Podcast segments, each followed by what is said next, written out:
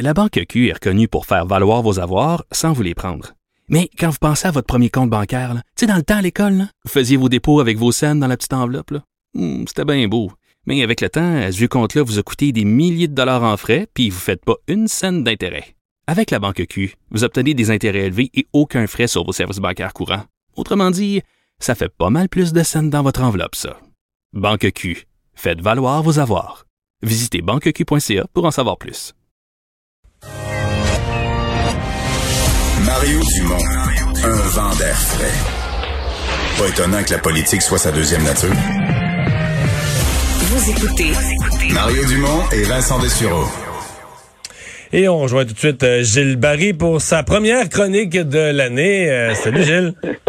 Salut Mario, t'es Passe- pas mal bronzé, hein? Oui, oui, oui, j'ai remarqué ça. Je me le fais dire. Passez un bel été? Oui, oui, très, très bel été. Très bel été. Et toi? Oui, absolument. Absolument. D'ailleurs, tu veux m'en parler? Ben, je veux, je veux commencer d'abord, Mario, rapidement, parce qu'il y a eu la nouvelle de Bill Morneau. hein. Euh, quelques mots là-dessus, parce que je veux, euh, je veux vraiment t'interpeller sur ton voyage à la baie James. Pour moi, c'est très important qu'on puisse partager ça. Il y a des choses intéressantes. Alors, Bill Morneau, hier, quand j'écoutais une autre station de télévision, on, y aurait- on- on lui aurait quasiment décerné une médaille d'or. Alors, euh, moi, je pense que la médaille d'or qu'il faut lui donner, il faut se rappeler que ça fait cinq ans que le gouvernement de Justin Trudeau est, est aux commandes à Ottawa. Et euh, même en temps de prospérité, on faisait des déficits. Et Bill Morneau, on peut lui donner une médaille d'or pour une chose, Mario. C'est le ministre qui a créé le plus gros déficit de l'histoire du Canada dans une année financière d'un gouvernement fédéral. Ça, là-dessus, Ouais. il est numéro un. Alors, moi, il y a des velléités pour aller à l'OCDE. J'aurais peur des pays membres parce que je pense que c'est dans leur culture. Lui, Justin, c'était des, des gens qui, des emprunteurs et des dépensiers. Et si on a deux mots à retenir de la caractéristique de gouvernance de Bill Morneau, c'est ça. Alors, parce que moi, c'est sûr que j'ai fait partie de l'équipe de Lucien Bouchard qui a amené le déficit zéro.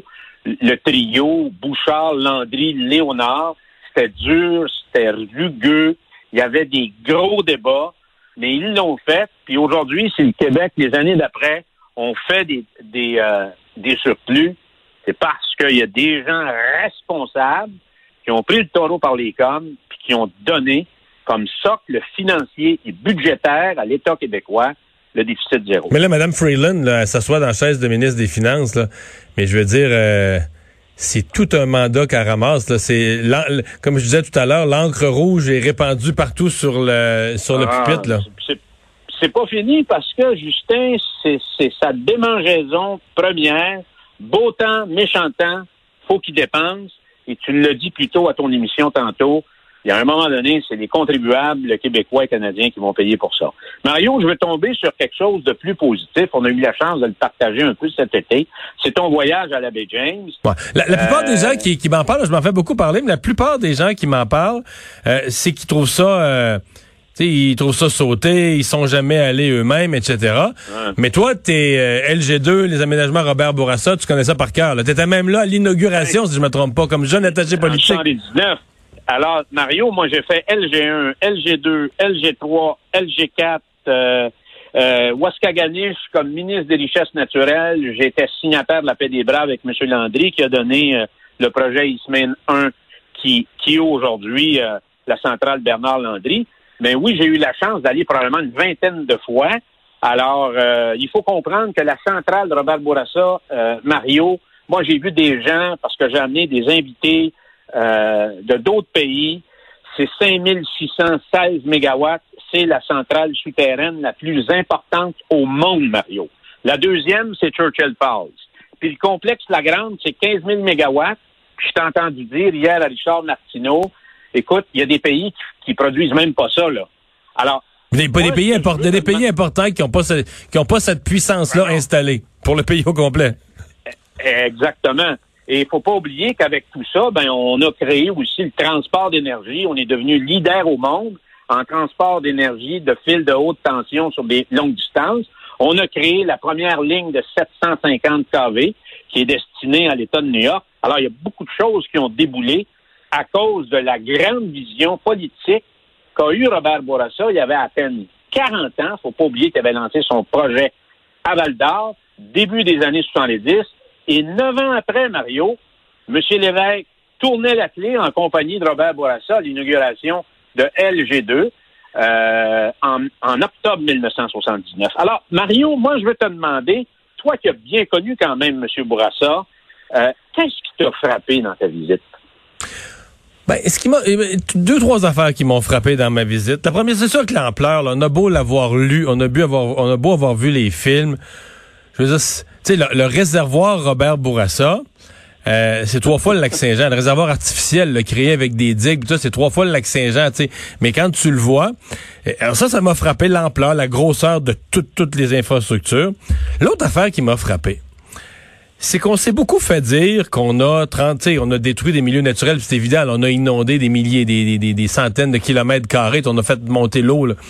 Mais ce qui est ahurissant, c'est comment on a créé de nouveaux milieux naturels. Les gens de Radisson aujourd'hui, le barrage Robert Bourassa, pardon, le réservoir Robert Bourassa, c'est un grand lac il y a des plages, je me suis baigné. Je me suis baigné sur la plage, les deux pieds dans le sable, dans le réservoir Robert Bourassa, tu comprends? Je te ferais pas croire que l'eau était chaude, l'eau était frette en bébête. Mais, non, mais puis là, je continue. Euh, les gens vont pêcher là-dedans. il s'est recréé un nouveau milieu naturel qui a l'air tout à fait sain. Il euh, bon, il y a du mercure là, parce que le bois pourri, le mercure monte pendant quelques années, mais il rebaisse ensuite. Les gens pêchent le poisson, mangent le poisson. on a créé, on a créé une source d'énergie propre, phénoménale. Puis la nature a repris complètement, là, 40 ans après, la nature a repris complètement ses droits. Là. Les, les arbres sont revenus autour, il y a des plages euh, il y a des plages sur le, réservoir, il y a des poissons dedans. Euh, c'est Moi, c'est ça qui m'a frappé aussi. Ah, L'autre affaire qui m'a frappé, je l'ai écrit dans le journal, c'est que on pourrait jamais, on pourrait plus refaire ça. Là. si un premier ministre visionnaire avait, avait cette idée-là, quelque chose d'équivalent en 2020, on l'étudierait, on l'étudierait jusqu'à la mort d'un homme. On le ferait jamais. On commencerait jamais. On ne ferait jamais la première pelletée de terre. Ça serait reporté. Il y aurait des manifestations. Il y aurait une raison, une autre raison, une excuse, une excuse de plus. Mais on le ferait jamais. Exactement. Alors, c'est M. Bourassa, à l'époque, a pris une décision très extrêmement courageuse. Parce qu'il y avait tout contre lui, là, à ce moment-là. Et euh, ben, la première affaire, c'est qu'il empruntait. Corrige-moi, mais je pense qu'il empruntait d'un coup pour construire. Parce que là, on dit c'est bien beau, mais ça a coûté des pièces à construire. C'est sûr que c'est rentabilisé maintenant. C'est on imprime l'argent avec, mais à l'époque, il empruntait, je pense, plus d'argent que la dette totale du Québec. Donc, il empruntait d'un coup pour un projet plus d'argent que ce que tous les gouvernements avaient emprunté précédemment, ou quelque chose d'équivalent. Là. Donc, c'était il y avait une prise de risque. Là. Si les travaux n'avaient pas marché, ben. C'est ça. Alors, Mario, tu as un excellent point et c'est un dossier qu'on va rediscuter au courant des prochains mois parce que tu sais que Churchill Falls, l'entente qu'il y a avec le Québec, c'est 5240 euh, mégawatts de production, la centrale, et il va avoir un contrat qui va venir à échéance. Et André Caillé me disait cet été, il faut commencer à regarder ça, parce que si ça marche pas, là, ça nous prend 15 à 20 ans à rebâtir une centrale, on va remplacer ça comment? Et tu dois comprendre. Tu viens de Churchill Falls, c'est sur le territoire de Terre-Neuve, sur, le Labrador. Exactement, exactement. 5240 mégawatts, deuxième centrale souterraine, la plus importante au monde, Mario. C'est pas banal. Faut pas que tu oublies que, que tu oublies que Terre-Neuve a un budget à peu près bon an, mal an de 4 milliards. Cette année, ils ont fait 2 milliards de déficit à cause du projet de Musket Falls qu'ils ont voulu faire. Alors, tu vois, tu disais tantôt le comparatif avec M. Bourassa, mais les Terre-Neuviens sont complètement, euh, ils ont complètement loupé leur, leur projet, puis ils sont quasiment en banqueroute. T'imagines-tu, le Québec présente un budget de 100 milliards, puis il fait un déficit de 50. Alors, c'est une tragédie nationale. Et ça, le fédéral a pris notre argent pour financer ça, puis il va probablement le reprendre pour continuer à financer cette, euh, ce déficit-là. Alors, il y a un enjeu politique extrêmement important que la CAC devra euh, embrasser. Et l'autre chose, Mario, l'abbé James, ça nous rappelle une chose, et je pense qu'on va en discuter aussi au cours des, prochaines semaines, c'est le, fait qu'on voit que le Québec est de plus en plus constipé. Il est deux pieds dans le ciment, puis il est figé. Puis quand le premier ministre du Québec arrive, puis il veut mettre un projet de loi pour accélérer 200 projets au Québec, c'est la révolution du statu quo. Tout le monde se dresse contre ça. Alors, on va regarder ça, Mario, puis je pense qu'on va tirer aussi le son de la pandémie. Il y a, c'est qui qui joue sa peau sur ces affaires-là? M. Bourassa, lui, a mis sa tête sur le bio. Il l'a réussi. Qui a mis sa tête sur le bio lors de la, de la, première vague? Qui a payé pour ça? Mme McCann? Pour l'instant, c'est elle. Le sous-ministre? Euh, les autres, là, les gens qui gagnent 300, 350 000, 400 000, il n'y a aucune tête qui a roulé à date. Alors, il va falloir se parler pour que euh, repartager ça. Le Québec doit reprendre le goût de bouger, d'avancer, d'avoir, de bâtir des choses, puis de d'avoir des projets qui le tirent par le haut, comme le fait M. Bourassa avec la l'époque. merci beaucoup, Gilles. Merci, Mario. Bye bye. Et euh, je vous dis que si vous n'avez pas le match du Canadien devant vous, il reste quatre minutes. le Canadien est à quatre minutes de, perdre 3-1 dans la série, mais est aussi à quatre minutes euh, d'être blanchi pendant six périodes consécutives. Je sais pas si c'est un record, si c'est déjà arrivé en série dans l'histoire de l'équipe.